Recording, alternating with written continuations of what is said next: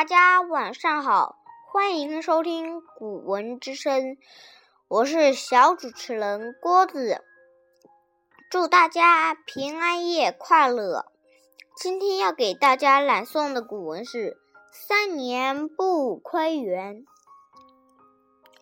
西汉时期，中国著名的思想家。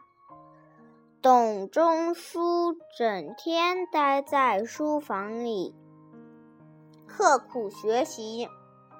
由于他治学认真，在学术上造诣很高，班固评价。董仲舒是西汉儒者的一代宗师。董仲舒很喜欢花，他在家的后花园里，家人种了各种各样的花。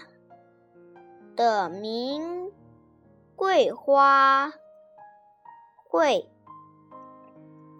也经常有人慕名前来赏花。董仲舒想深入研究诸子百。加各派学说的思想，以便找出最好的方法来治理国家。为了达到这个目标，他决定花比。平常人更多的时间，付出更多的努力。于是，他每日除了吃饭睡觉，其余的时间都待在书房里学习，整整三年的时间。他不会课，不游玩。谢绝一切和学习无关的活动，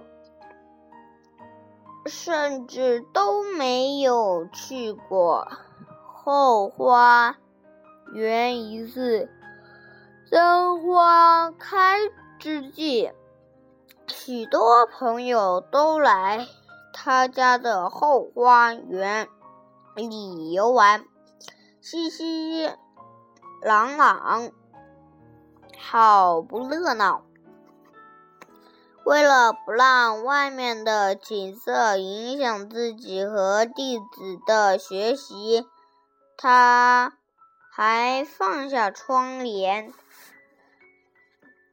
经过不不懈努力，董。仲舒终于学有